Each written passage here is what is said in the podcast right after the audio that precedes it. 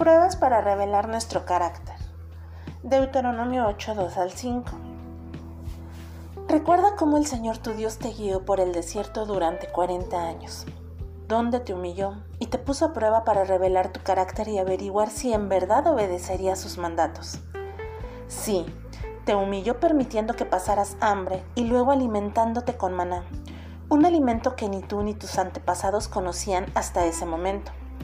Lo hizo para enseñarte que la gente no vive solo de pan, sino que vivimos de cada palabra que sale de la boca del Señor. En todos esos 40 años, la ropa que llevabas puesta no se gastó, y tus pies no se ampollaron ni se hincharon.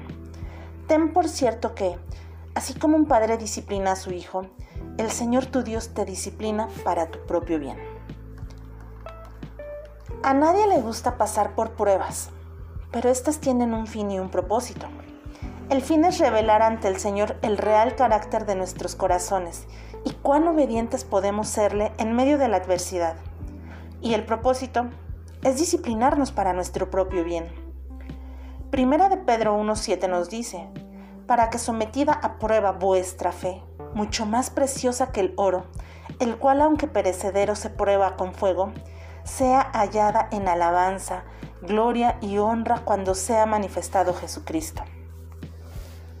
Nadie anhela el desierto, pero es ahí donde puedo experimentar más genuinamente la presencia de Dios fortaleciéndome, consolándome, guiándome y ayudándome a avanzar. A los israelitas les tomó largo tiempo salir del desierto, pues sus corazones tercos se oponían a confiar en el Señor y deseaban volver atrás constantemente. Y eso nos pasa también a nosotras.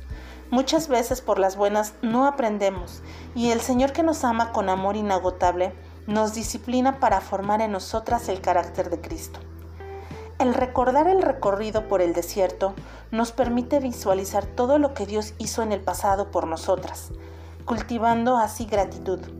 Podemos ver la mano de Dios en aspectos tan cotidianos como la provisión de alimento o un techo firme y seguro donde habitar, o milagros de distinta índole.